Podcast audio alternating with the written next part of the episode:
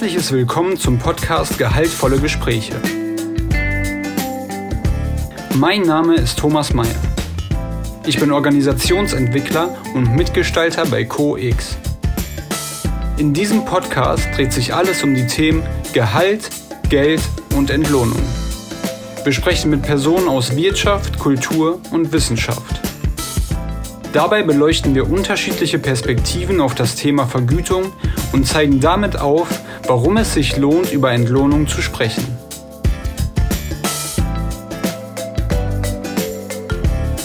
Die Aufnahme dieses Podcasts ist im Rahmen eines Live-Events entstanden.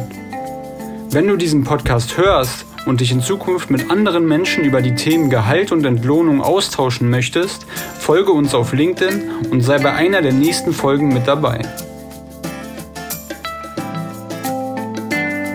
Den Link zu unserer Seite findest du in den Show Notes.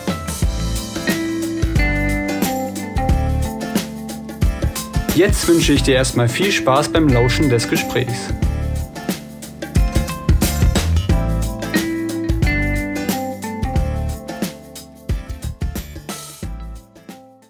Genau. So, herzlich willkommen zu Gehaltvolle Gespräche. Heute sprechen wir mit Wolf Lotter. Er ist Autor, Keynote-Speaker und Vordenker zum Thema Transform Transformation von der Wissens, äh, von der Industrie zur Wissensgesellschaft. Und ähm, außerdem ist er Gründungsmitglied bei Brand 1 und dessen Leitessayist. Äh, mit seinen Gedanken und Perspektiven bereichert er seit Jahren äh, die Diskussion in den Bereichen gesellschaftlicher Wandel, Zukunft der Arbeit und Transformation. Und wir freuen uns heute natürlich besonders, dass er hier bei uns äh, ist und uns äh, ja mit unseren äh, mit unseren Fragen äh, konfrontiert wird und uns Rede und Antwort steht. Äh, thematisch wird es äh, heute ähm, erstmal um die Entstehung des Buches gehen natürlich. Ähm, wie ist es dazu gekommen? Dann ähm, werden wir über den Leistungsbegriff in der Wissensgesellschaft sprechen und äh, schließlich werden wir dann auch noch ein bisschen auf äh, Organisation und vor allem auch die Bildung gucken, was das damit zu tun hat. Und genau, jetzt äh, übergebe ich an Nadine für die erste Frage und die Begrüßung ja. erstmal. Danke, Thomas. Danke auch für das Intro und danke, lieber Wolf, dass du heute hier bist. Ähm, zu diesem Gespräch. Äh, wie du sehr gut weißt, verfolge ich deine Arbeit schon seit längerer Zeit. Äh, den ersten Kontaktpunkt hatten wir über dein Buch Innovation, wo ich auf Twitter äh, mit dem Hashtag Morgenlektüre jeden Morgen etwas aus deinem Buch damals geteilt habe. Ähm, damals hast du mich schon wirklich äh, gepackt mit deinen Gedanken, mit deinen Worten. Und ich muss zugeben, und ich habe es dir vorher, ja auch schon berichtet, mit deinem neuen Buch Strengt euch an hast du mich, hast du uns, glaube ich, das kann ich auch für Thomas sprechen, äh, aufgerüttelt. Aufgerüttelt auch nochmal, also mich persönlich vor allem dazu, aber später mehr. Und mich würde deswegen also du rüttelst ja auch gerne auf in all deinen ähm, ja, Artikeln, die du schreibst für die Brand 1, aber auch in deinen Büchern, aber auch mit deinen Tweets. Also wer Wolf noch nicht auf Twitter folgt, unbedingt folgen. Äh, sehr, sehr ähm, beeindruckt bin ich da immer wieder von deinen Gedanken.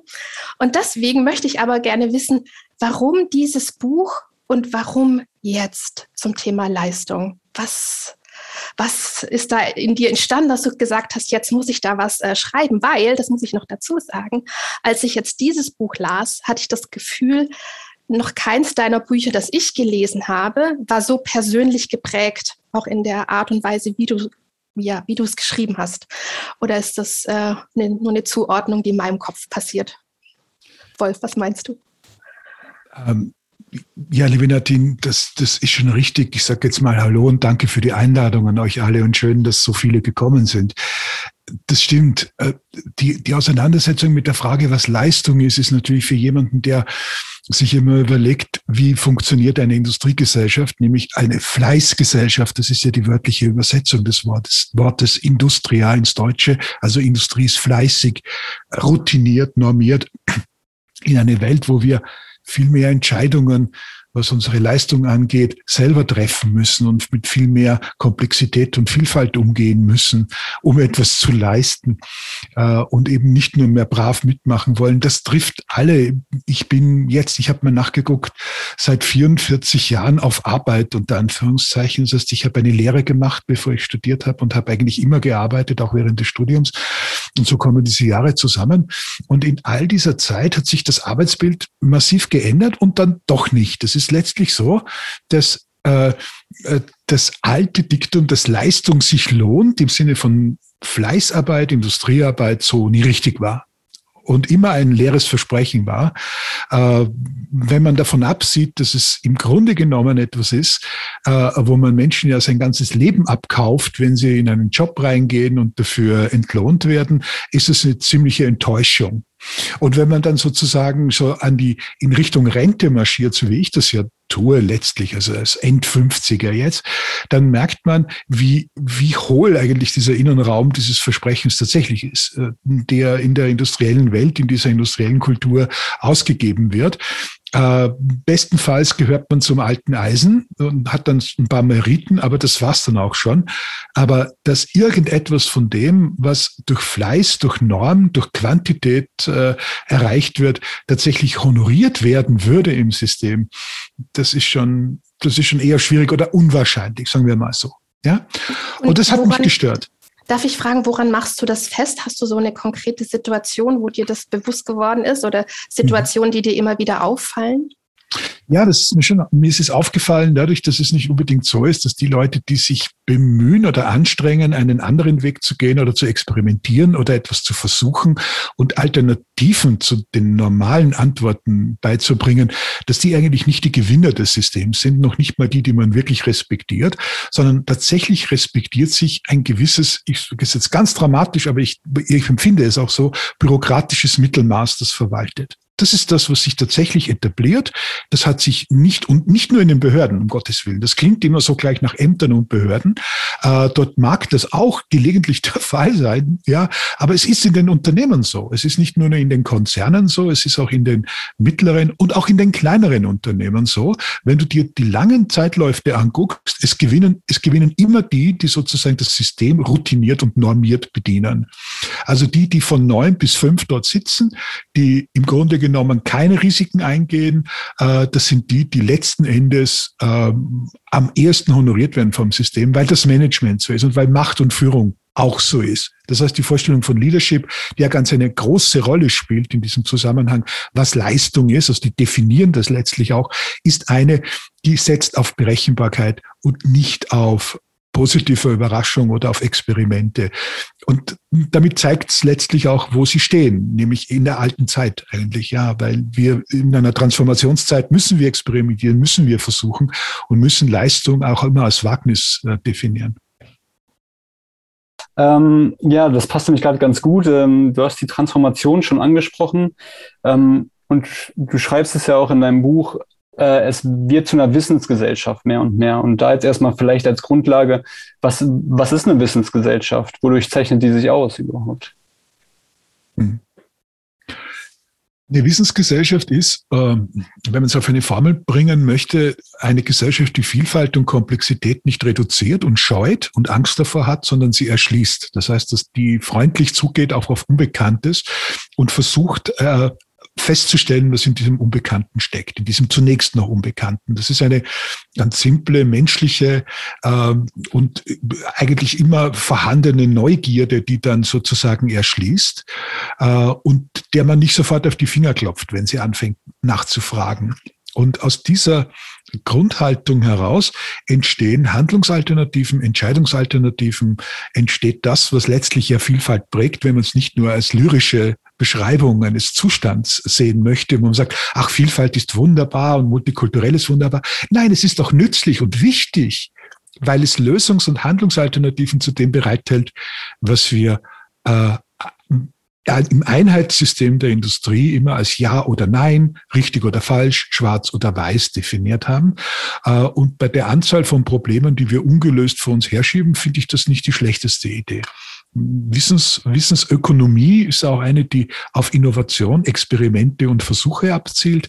Das heißt, sie ist fragiler im Ergebnis. Wir können äh, nicht diese scheinbare Ergebnissicherheit erzielen, die man in der alten industriellen Welt immer behauptet hat, aber die hatten die ja auch nicht, sondern die haben ja eher so getan, als ob sie wissen, was in 15, 15 Jahren passiert.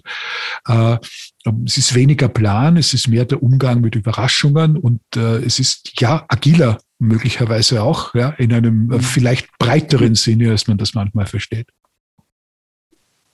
Ja, okay. Und ähm, ein zweiter Begriff, der natürlich äh, häufig dann fällt, ähm, ist die Transformation. Und ähm, wo stehen wir da vielleicht in dem, in dem, in dem Progress? Also ähm, sind wir da schon angekommen in der Wissensgesellschaft oder ähm, sind wir noch auf dem Weg dahin? Problem ist, dass es ungleichzeitig ist. Ich glaube, dass viele bereits seit einiger Zeit in, diesem, in dieser Welt der Wissensgesellschaft leben und äh, äh, in dieser Lage sind, sozusagen das Große und das Kleine differenziert zu betrachten. Ich habe einen Lieblingssatz, den ich mir, mir in Zusammenhänge sozusagen von Peter Drucker geliehen habe und den ich sehr, sehr gern zitiere. Ein sehr, sehr kluger Vordenker eben dieser Wissensgesellschaft, deren Begriffe er geprägt hat vor über 50 Jahren, der gesagt hat, um Wissen produktiv zu machen, müssen wir zunächst lernen, den Wald und die Bäume zu unterscheiden oder wieder zu unterscheiden. Wir müssen lernen, in Zusammenhängen zu denken.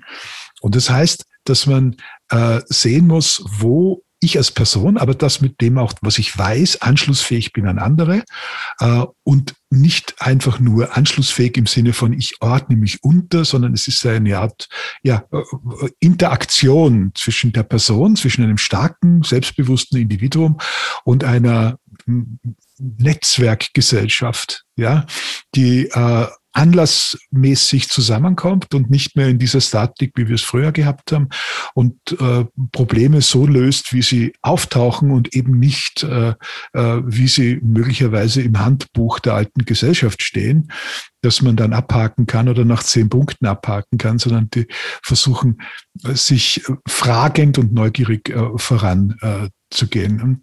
Eine Wissensökonomie ist viel mehr am normalen Leben, glaube ich. Das kann man nach, das ist auch ein Vorteil des älter geworden Seins bei mir, viel näher am normalen Leben als das, was man sich möglicherweise vorstellt, oder was ich mir mit 20 vorgestellt habe, wo ich dachte, es ist viel planmäßiger, was mich da erwartet. Nein, keineswegs. Lernen, mit Überraschungen positiv umzugehen. Was mich in deinem Buch bewegt, ähm, ist immer wieder der Vergleich Leistung gleich auch Anstrengung und ein Bemühen. Und das sind auch Wörter, die du jetzt auch genutzt hast. Und ich denke gerade zurück an eine Situation in einem Workshop. Da stand einer vor mir, der sagte, ja, aber Leistung muss sich doch lohnen. Und dann sagte ich, ja, und was ist für dich Leistung? Und dann fing das Stottern an. So, äh, äh, ja, äh, ja, ich habe mich voll reingehängt, ich habe mich voll angestrengt.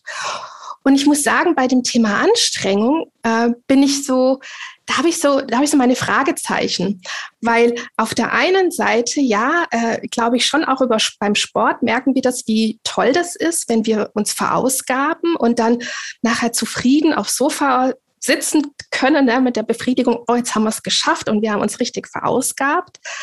Und gleichzeitig, wenn ich aber an Anstrengung denke, dann sehe ich auch bei vielen, die Talente haben, die ihnen ganz leicht fallen, die ihnen wirklich äh, so, ja, die ihnen die, die keine Anstrengung benötigen. Und wo ich das Gefühl habe, dass sie diese Fähigkeiten und Talente gar nicht einbringen, weil sie keinen, also ich würde nicht, würde sagen, nicht so wertvoll sind, weil sie sich nicht angestrengt haben, aber sie damit eigentlich eine Riesenbereicherung wären für ihr Gegenüber, für die Gesellschaft, für die Organisation. Und deswegen habe ich so manchmal das Gefühl, ja, ist es immer so gut, wenn wir Leistung so stark auf Anstrengung und auf das Bemühen abzielen und nicht vielleicht auch auf Dinge, ja, die uns leicht von der Hand gehen? Fragezeichen. Also ich würde dir auf jeden Fall zustimmen, dass es auch Dinge sein müssen, die uns leicht fallen. Aber Talent, äh, sozusagen, das uns leicht fällt, ist nun nichts, was im Grunde genommen mit anderen zu teilen ist. Und das ist, glaube ich, das, das ist, glaube ich, der Unterschied. Also das Bemühen wäre dann sozusagen das, was man kann und was man vielleicht mitbekommen hat, von wem auch immer, äh, so zu entwickeln, dass es äh, in einem größeren Kontext funktioniert, sag ich mal, ja, und zwar in einem jeweils anderen Kontext noch, damit es noch ein bisschen komplizierter wird und damit sind wir schon bei der Anstrengung. Also dieses angestrengt oder bemüht zu sehen, was das eigene Talent kann, wie man es natürlich auch ganz klassisch entwickelt. Also Leute, die ein musikalisches Talent haben, kennen das. Es ist nicht genug damit getan, dass man es hat, man muss es auch entwickeln. Wer schreiben will, so wie ich das wollte, immer, äh, der muss ganz einfach in die Tasten hauen. Ja, also die einzige Möglichkeit, um irgendwann mal halbwegs gut zu schreiben, ist viel zu schreiben und immer wieder anzufangen und noch besser werden zu wollen. Das heißt, äh, in, in der eigenen Definition. Aber da, das setzt etwas voraus. All das setzt etwas voraus, ob es leicht fällt oder nicht leicht fällt. Zunächst einmal die größte Anstrengung von allen, zu erkennen, was man will. Also ich bin jetzt bei, bei Friedhof Bergmann und zwar beim, beim wichtigsten und zentralsten Satz von New Work überhaupt. Diese, diese so leichtfertig und leicht äh, immer wieder gesagte Satz, finde doch mal raus, was du wirklich, wirklich willst. Und jeder von uns, jede von uns, die sich irgendwann mal beschäftigt hat mit der Frage, was will ich wirklich, wirklich, also was ist mir echt wichtig und wo ziele ich dann darauf auf, weiß, wie extrem anstrengend es und wie viel Mühe es braucht, um da auch nur in die Nähe zu kommen, so einer Geschichte und dass das möglicherweise auch ein Weg ist, der nicht, der nicht aufhört. Und äh, darum ging es mir auch so ein bisschen sozusagen im Hintergrund. Äh, diese, dieses, dieses ja sehr klassischen Titel, strengt euch an, hätte auch von Helmut Kohl kommen können, äh, kam aber nicht, also nicht jetzt, äh, weil ich das Gegenteil meine. Ich meine damit dieses Erkennen, dass das, was man versucht umzusetzen in der Transformation, sei es die Energiewende, sei es der Kampf gegen die Klima, Klimakrise, sei es äh, also die Erderhitzung, all das braucht selbst unsere Anstrengung. Es reicht nicht, dass wir es auslagern, weder politisch, dass wir jemandem das Mandat geben, das es für uns erledigt. Es reicht nicht, dass wir einfach sagen, das sollen andere erledigen und wir äh, machen nur einen Haken drunter, äh, sondern das heißt, dass wir selbst äh, hingreifen müssen. Da gibt es ja schon viele Kolleginnen und Kollegen, die das auch so sehen. Ich sage es mal Harald Welzer, der das ja immer in seinen Arbeiten sehr betont hat, was ich immer sehr, sehr, sehr geschätzt habe. Und gesagt hat, die ganze Geschichte funktioniert nur, wenn du selber begriffen hast, dass du selber was tun musst. Und das gilt natürlich jetzt auch für die Umsetzung der beruflichen, der organisatorischen Frage. Die Frage, wie viel Selbstbestimmung gibt es in der Arbeit? Wie viel Selbstbestimmung gibt es in der Organisation? Das ist kein Ponyhof. Ja, äh, da gibt es ganz mächtige, wichtige, einflussreiche Leute, äh, äh, und zwar nicht nur Männer, ja, die sagen, niet, ja, äh, Sie sagen das freundlich. Vielleicht sagen Sie auch, oh, da bin ich sehr dafür. Und dann lassen wir euch im Agilitätsseminar auflaufen und dann machen wir hier was und hier was und hier was. Aber letztlich ändert sich nichts. Das heißt, Ernsthaftigkeit, das ist meine Definition von Bemühung und Anstrengung, Ernsthaftigkeit bei der Verfolgung von Zielen, äh, die klar macht, dass das, was man für richtig erkannt hat, auch umgesetzt wird. Selbstverantwortung, das wäre meine Definition dieser Anstrengung. Das beruhigt mich jetzt, lieber Wolf, weil für mich ist es zum Beispiel auch total anstrengend, mal nichts zu tun.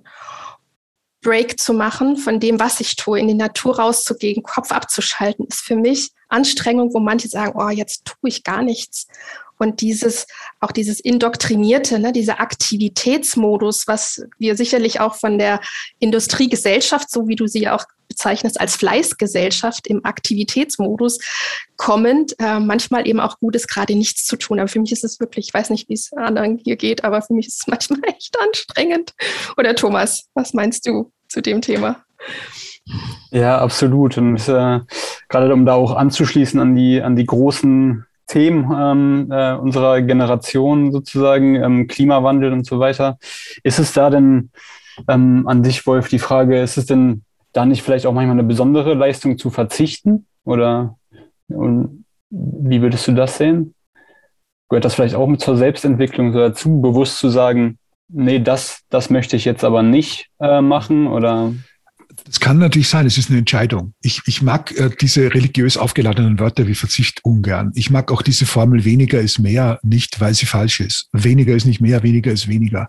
Und da muss uns was anderes einfallen. Und wenn wir einerseits über Vielfalt und Diversity reden und über eine äh, komplexe und die Freude an Komplexität, und Alternativen, dann müssen wir automatisch, glaube ich, auch denken, dass wir äh, Möglichkeiten finden, sozusagen äh, nicht nur was wegzulassen, sondern etwas hinzuzufügen, was besser ist. Ja, äh, so ein klassisches Beispiel wäre ja gerade was gerade passiert in der in der in der Automobilität. Ja, also man kann sagen, ich verzichte aufs Auto, kann man machen.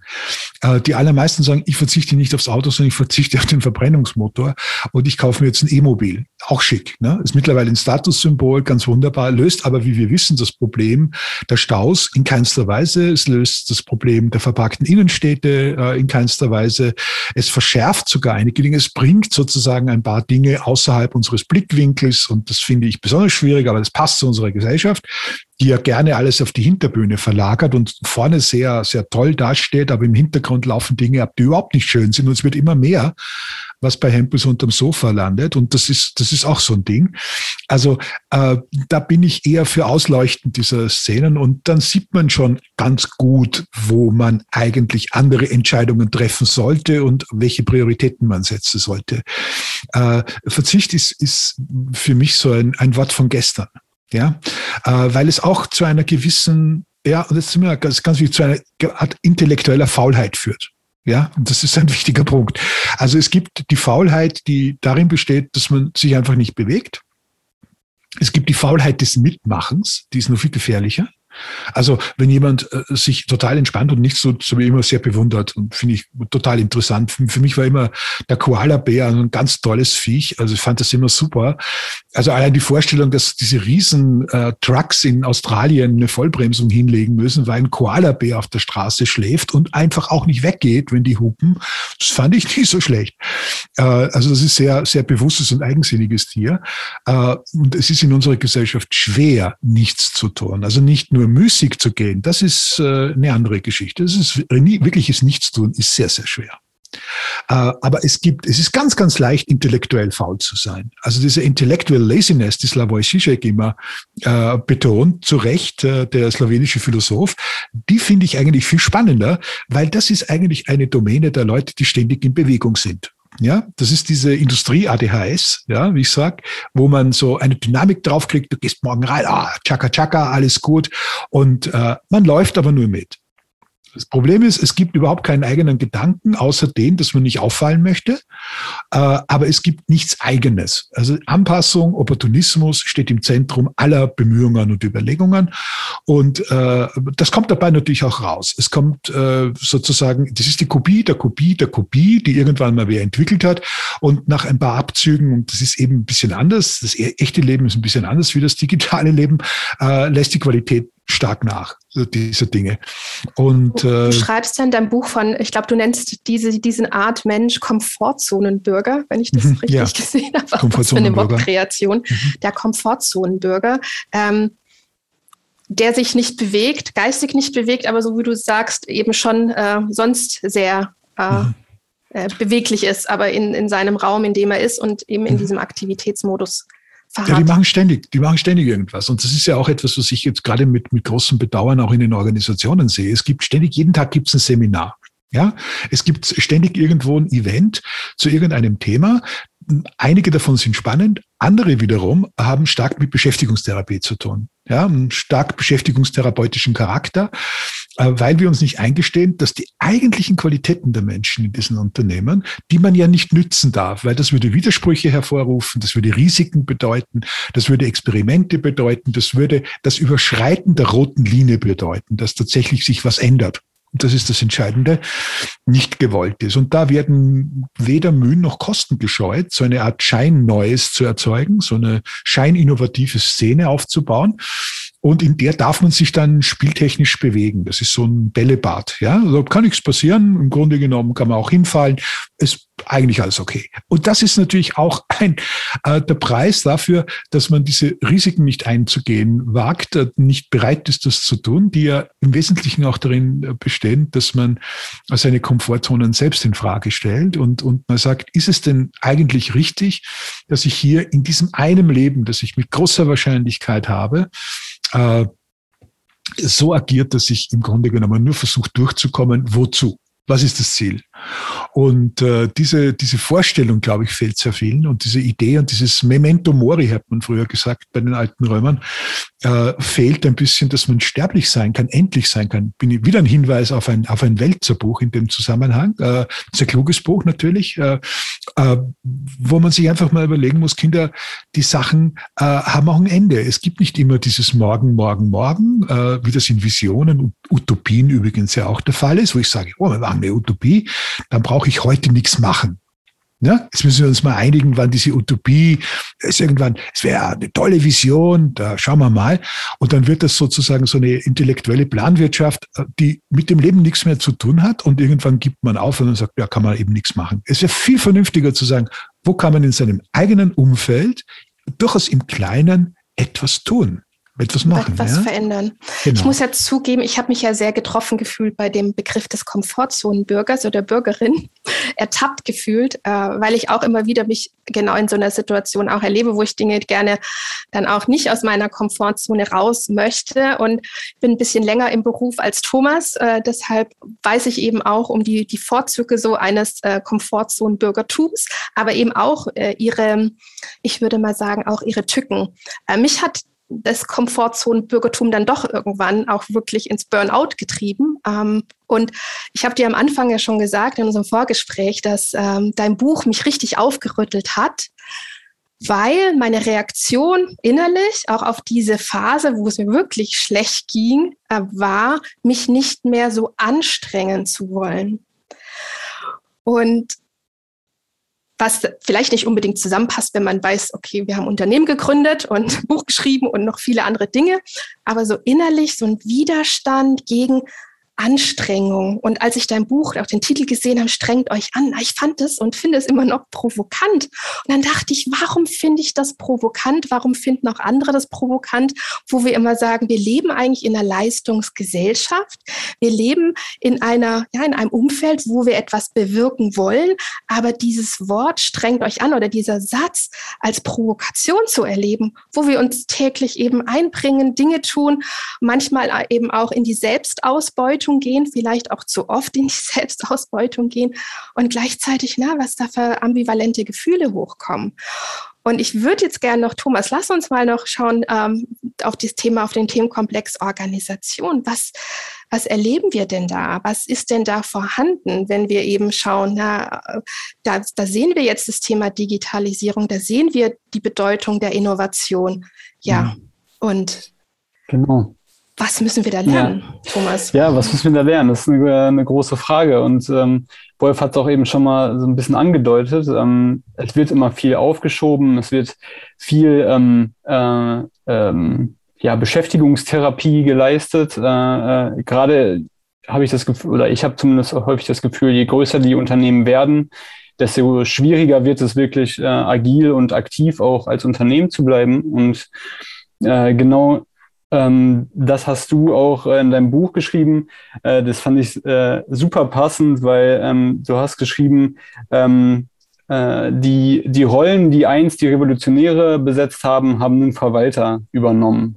So. Und ich äh, finde find dieses Bild total passend, aber vielleicht kannst du da noch mal ein bisschen drauf eingehen. Ähm, wo hast du das festgestellt oder ähm, äh, in, welchen, in welchen Konstellationen ist dir das aufgefallen?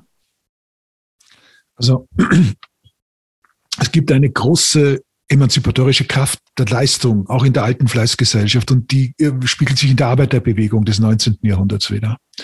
Äh, wo Menschen nichts anderes zu verkaufen haben als ihre Arbeitskraft, ist die Arbeit bald das, was man sozusagen zu Recht als Grundlage auch der eigenen Würde definiert. Und wenn man sich ansieht, wie mit dieser Arbeitskraft umgegangen wurde äh, von Seiten der Arbeiterbewegung jetzt im 19. Jahrhundert, die sehr viel ausgelöst hat und in der Gesellschaft sehr viel verändert hat, was wir heute selbstverständlich nehmen, dann sehen wir sehr schnell, dass dieser Leistungsbegriff dieser Revolutionäre zu ihrer Zeit ja einer war, der immer gesagt hat, es soll dem Menschen besser gehen. Also wir arbeiten heute für die Zukunft unserer Kinder.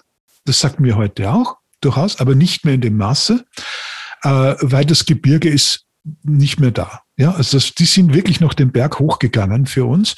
Wir sind dort, wo Brecht sozusagen die Mühen der Ebenen beschreibt, äh, in diesen endlosen Plains oder auf dieser Hochebenen, wie ich sage, wo es aussieht, als ob es kein Gebirge mehr gibt, was aber ein bisschen zur Orientierungslosigkeit führt. Und diese Orientierungslosigkeit ist etwas, die lässt sich hervorragend verwalten. Und da lässt sich auch mit Manipulation sehr viel machen. Das gilt politisch für alle Lager, glaube ich. Das ist ein Merkmal der Parteien, diese Unzufriedenheit sozusagen zu kanalisieren äh, und das sehr geschickt aufzugreifen und zu sagen, wir geben euch wieder Sinn. Wir stiften sozusagen den Rahmen für diesen Sinn und es funktioniert mal gut, mal schlechter, wenn die Leute ohnmächtiger und hilfloser sich fühlen. Das ist natürlich in Zeiten wie diesen kein Wunder. Äh, dann kann man da wieder kräftig zulangen, ideologisch. Und ich glaube, das ist ein Missbrauch. Das ist ein Missbrauch dieses Emanzipationsbegriffes, der ganz massiv ist. Das ist auch ein Missbrauch des menschlichen Vertrauens.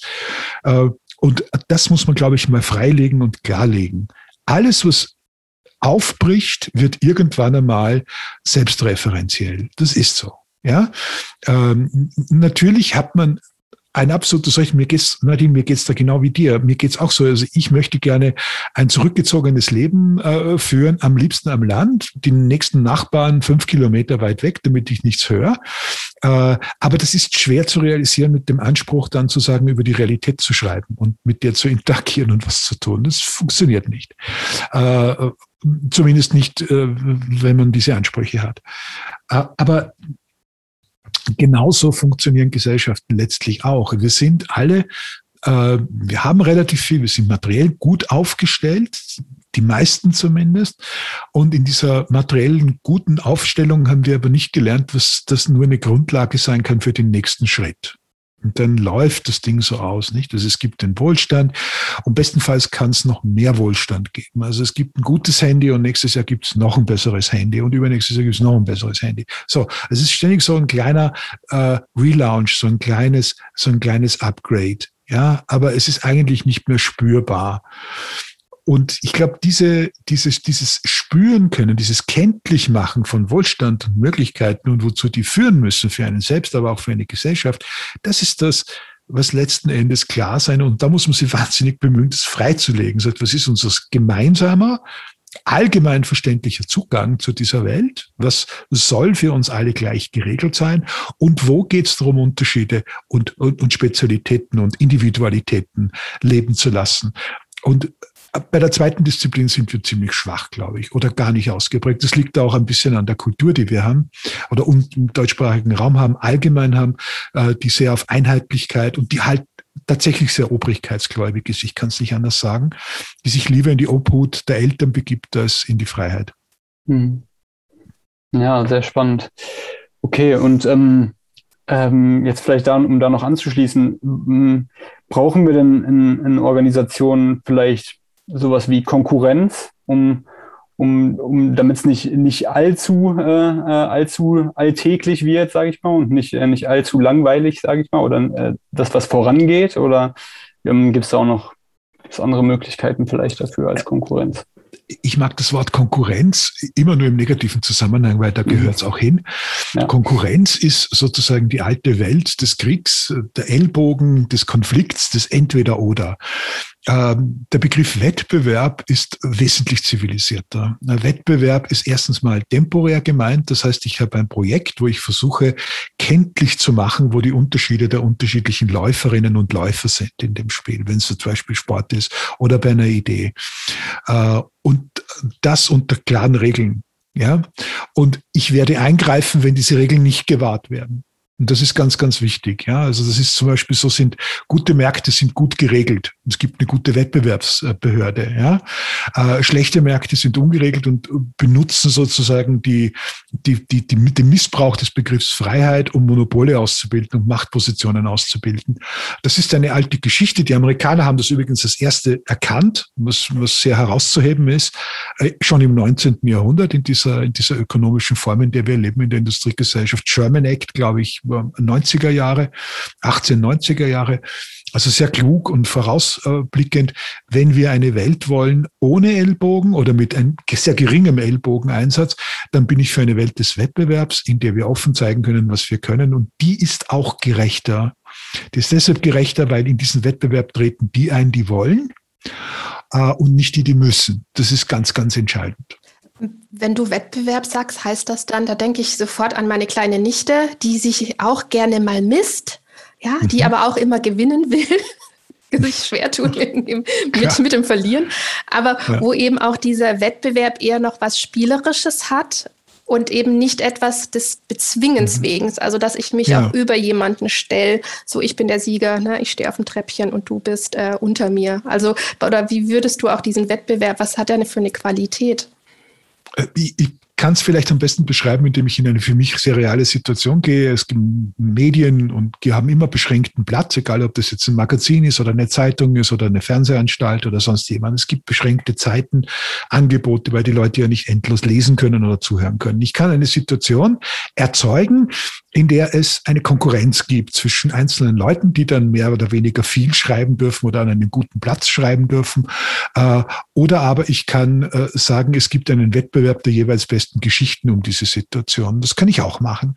Äh, zweiteres ist demokratisch und gerecht und auch vernünftiger, weil ich nicht damit sage, es gibt einen ersten, zweiten, dritten, vierten, fünften Platz mit einer starken Hierarchie und einem starken Gefälle, sondern es gibt unterschiedliche Plätze. Das spricht sehr dafür, dass man äh, in Medien unterschiedliche Positionen auf festen Plätzen bedienen sollte. Und ich glaube, das ist auch das, was die Leute am liebsten haben. Ja, das ist äh, das ist meine Erfahrung äh, nach nach äh, 30 Jahren, äh, mehr als 30 Jahren in den Medien. Die wollen keine Eindeutigkeiten. Sie wollen Verlässlichkeiten im Sinne äh, äh von von Geschmack, von Zugängen, von Formen. So, das ist das eine. Das zweite ist, wenn ich eine Konkurrenzsituation erzeuge, gewinnt immer jemand, den ich im Hintergrund überhaupt nicht sehe. Es gibt von Norbert Elias das wunderbare Modell des Königsmechanismus. Es ist entstanden, also er hat, das Beispiel von Ludwig 14., aber wir kennen das, wie das die Politik macht, das bis heute, Management macht es so bis heute. Du neigst immer dazu, der zweitschwächsten Gruppe, der nächstschwächsten Gruppe dein Gehör zu schenken, damit die die gerade stärker sind, nicht so stark werden. Und wenn die dann wieder stärker werden, nimmst du wieder die anderen. Ja, und wenn das viele Gruppen sind, hast du so die Gefäße vor dir. Und es gibt immer einen Gewinner, nämlich den oder die, die die Macht haben. Ja, und das ist dieses Grundprinzip der Manipulation. Und das steckt natürlich dann auch überall da drin, wo Macht sozusagen missbräuchlich nur dem eigenen Erhalt dient und nicht mehr wechselt. Das ist eine sehr ähnliche Situation. Das gilt für Märkte, Menschen, Parteien, Politik, Organisationen. Äh, und ich kann, man kann es schwerlich durchbrechen, indem man sozusagen jetzt ein Prinzip einführt, wo man sagt, jetzt darfst du mal zwei Jahre, jetzt darfst du mal zwei Jahre, denn es muss tatsächlich auf Unterschiedlichkeit und Gleichzeitigkeit beruhen. Das heißt, äh, nicht alle dürfen alles gleichzeitig, sondern alle können das, was sie können, in der bestmöglichen Form machen ohne dass jemand versucht, seine Macht darauf zu bauen und die gegeneinander auszuspielen. Demokratie heißt das Spiel. Demokratie ja. heißt das Spiel. Das ist eigentlich wäre eine gute Überleitung, Thomas, zu unserem Thema noch auf die, auf die Bildung zu schauen. Genau, ähm, auf die Bildung zu schauen und zwar in dem Sinne, äh, du hast es gerade auch schon gesagt, es, es geht ja auch viel um ähm, ja, Selbstreflexion, zu überlegen, was will ich überhaupt machen mit meinem Leben, ähm, ist auch für mich ein Stück weit Persönlichkeitsentwicklung. Ähm, was bedeutet ähm, ja diese, äh, diese Herausforderung äh, der zukünftigen Jahre jetzt für, für Kinder, Eltern und Bildungseinrichtungen? Wie, ähm, welche Rolle spielt das auch dafür? Also äh, ich würde jetzt immer spontan sagen, Bildung ist da sehr, sehr essentiell, die, die Kinder und jungen Erwachsenen darauf vorzubereiten, in diese Wissensgesellschaft zu kommen. Aber wie schafft man das möglicherweise? Also da greife ich jetzt ein bisschen zurück auf, auf, auf meine Bücher Innovation und Zusammenhänge, auch die, die, die ja immer ein bisschen was mit dem strengt euch an auch zu tun haben. Äh, ich glaube, ich bin ein großer Freund der Allgemeinbildung und der humanistischen Bildung. Weil ich glaube, dass wir lernen müssen zu lernen. Entschuldigung, um zu erklären, um klarzumachen, was unsere äh, was eigentlich da alles an Komplexitätserschließung äh, für uns drin ist, um Vielfalt zu erkennen. Das ist vielmehr eine Frage der Werkzeuge und der Instrumente, die wir mitkriegen, als dieses Fachwissen. Ich kann es vielleicht sagen, an einem einfachen Beispiel. Es wird stark gefordert, den Programmierunterricht zu forcieren. Da gibt es viele Interessensgruppen dazu, Leute, die Computer verkaufen möchten, Leute, die Programmiersprachen unterrichten möchten. Das ist alles okay. Nur, der Punkt ist, es bringt sehr wenig. Es wäre viel vernünftiger zu sagen, Digitalisierung verstehen um zu wissen, was sind denn die Prinzipien hinter der Digitalisierung? Was ist das für eine Automationstechnologie, mit der wir heute zu tun haben? Was bedeutet es im Gegensatz zu den Technologien früher, um das in einen Kontext zu setzen? Wo musst du aufpassen? Wo musst du gucken? Wo kannst du gestalten? Das ist eine völlig andere Kiste, als jemandem beizubringen, dass er einen Code runternudelt, äh, aber natürlich schwerer beherrschbar. Und das ist das, was Schule aber leisten muss. Schule und, und Bildung müsste leisten, Menschen dafür vorzubereiten, ihnen die Werkzeuge zu geben, mit denen sie ihr Leben leben können, zu gestalten können. Wir sagen das ja immer so pathetisch, nicht für die Schule lernen wir, sondern fürs Leben. Aber das ist nicht der Punkt im Grunde genommen. Das wird nicht geliefert ja, vom Bildungssystem, sondern es wird geliefert eine sehr monotone, eine sehr auf heute fixierte, vereinheitlichte Form. Man muss in allen Fächern ungefähr gleich gut sein. Äh, Talente werden nicht gefördert. Es sind Störfaktoren. Es geht um Vereinheitlichung nach wie vor. Das Notensystem, darüber könnten wir lange reden.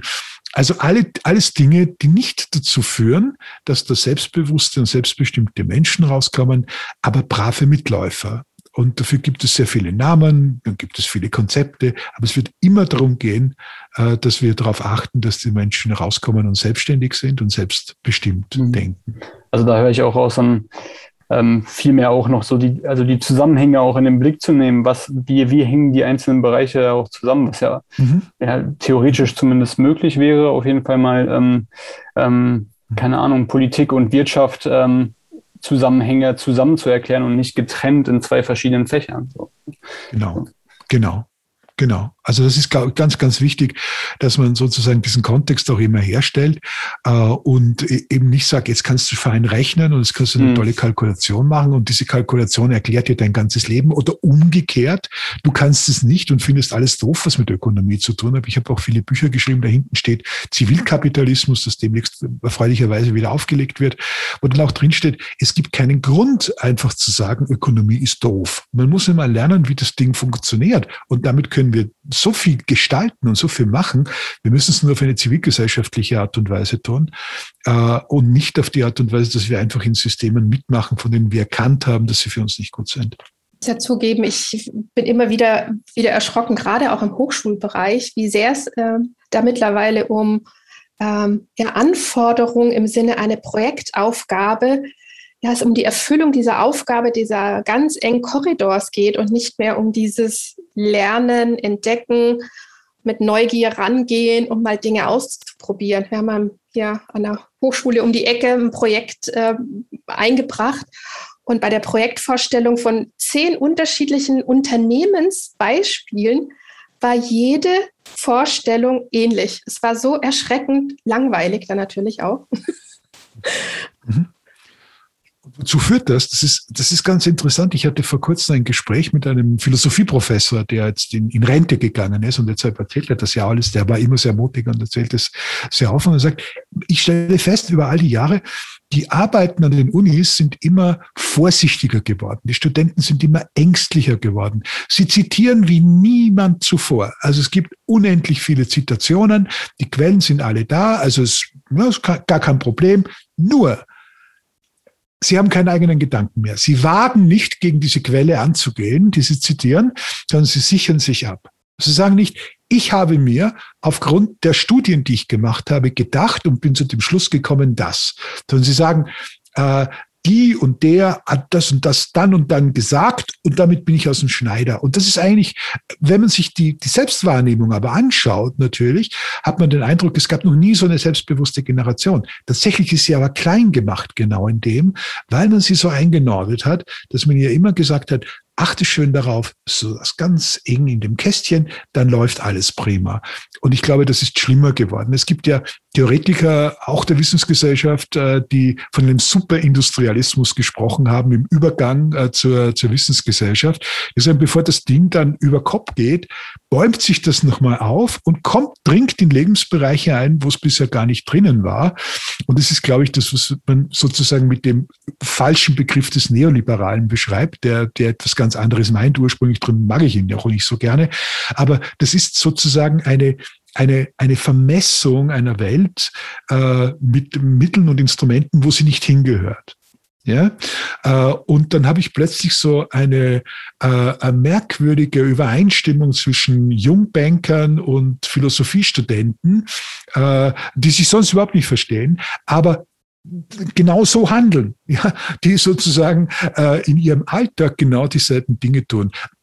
Und das liegt auch daran, dass wir nicht die schätzen, die man sagen, Moment mal, das ist ja, läuft ja wohl ganz anders. Was bedeutet das jetzt für uns? Was müssen wir tun?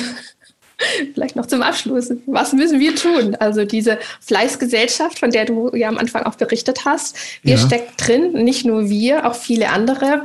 Ich lese gerade im Chat parallel mit, äh, schreibt jemand, ja, der freie Gedanke wird auch nicht honoriert. Ja, also wie, wie, kommen wir da jetzt eigentlich mhm. raus aus ja, unserem, genau. ja, aus diesem Muster? Aber wenn wir darauf warten, wenn wir darauf warten, dass er honoriert wird, kommen wir aus dem Ding nicht raus. Das heißt, wenn wir also nur die Forderung stellen, bitte liebes altes System, Ancien Regime, äh, äh, versteh doch endlich mal, dass du das alte Regime bist. So funktionieren die Dinge natürlich nicht, weil da haben wir keinen Grund, das zu tun. Ja, das ist ja absurd. Das tun die nicht. Also ich rufe jetzt nicht zur Revolution auf, die bringt auch nichts. Aber ich, ich rufe zum Bewusstmachen einer Evolution auf, dass man sagt, wir machen unser Ding, wir müssen unsere Organisationen professionalisieren. Man muss sein eigenes Leben leben, seine eigenen Unternehmen gründen, seine eigenen Organisationen betreiben, Vielfalt forcieren passieren. All die Fehler versuchen nicht zu machen, die die anderen gemacht haben. Einige davon werden wir machen, gar keine Frage.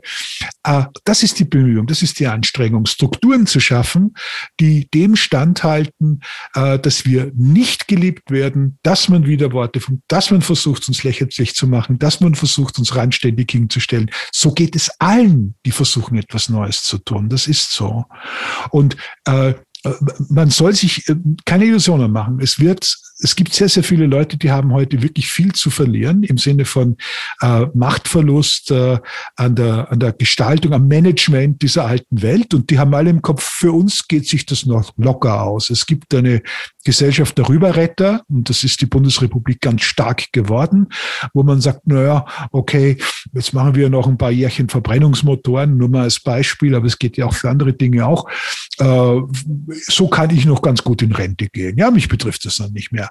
Und das fängt heute ja schon sehr früh an. Ich kenne 40-Jährige, die so reden oder 35-Jährige. Ja, also, und das muss man durchbrechen, indem man andere Strukturen schafft und sehr mutig und sehr selbstbewusst einfach sagt, Kinder, so läuft's nicht mehr äh, jetzt läuft's anders und wir zeigen euch, wie das geht. Und beschäftigt euch bitte nicht mit der alten Welt. Das, wenn ich das noch sagen darf, ich finde es einer der schlimmsten Dinge von Politikern, die behaupten, dass sie fortschrittlich sind, dass sie ständig nur auf die Fehler der alten Welt reflektieren und nur immer über die Fehler reden, die die Industriegesellschaft gemacht hat. Das ist natürlich jetzt in meinem Beruf, bei dem, was ich tue, jetzt natürlich eine Selbstanklage fast schon. Aber es ist falsch. Wir müssen anfangen, Strukturen zu entwickeln und sagen, wo sind die Werkzeuge, wo sind die Instrumente, wo sind auch die Modelle dieser Wissensökonomie, was ist praktisch drin, was brauchen wir äh, und guckt nicht nach hinten. Ja, äh, das bringt nicht sehr viel, äh, außer als abschreckendes Beispiel. Ja, vielen Dank. Sehr schöne Schlussworte von dir. Ähm, wir haben eine kleine Tradition hier im Podcast, äh, die würden wir auch mit dir gerne einmal, äh, einmal machen. Und zwar gebe ich dir einmal noch zum Schluss jetzt äh, fünf, äh, vier Sätze, Halbsätze vor, die du einmal für mich beenden könntest. Ich bin gespannt, äh, was du da sagst. Äh, es dreht sich immer ein bisschen um Vergütung, weil das unser Kernthema ist, aber nicht auf dem klassischen Weg hoffen, hoffentlich.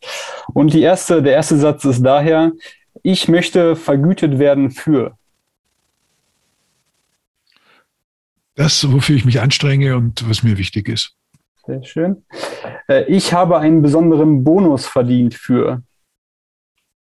Habe ich nicht. Nach einem harten Arbeitstag belohne ich mich mit. Äh,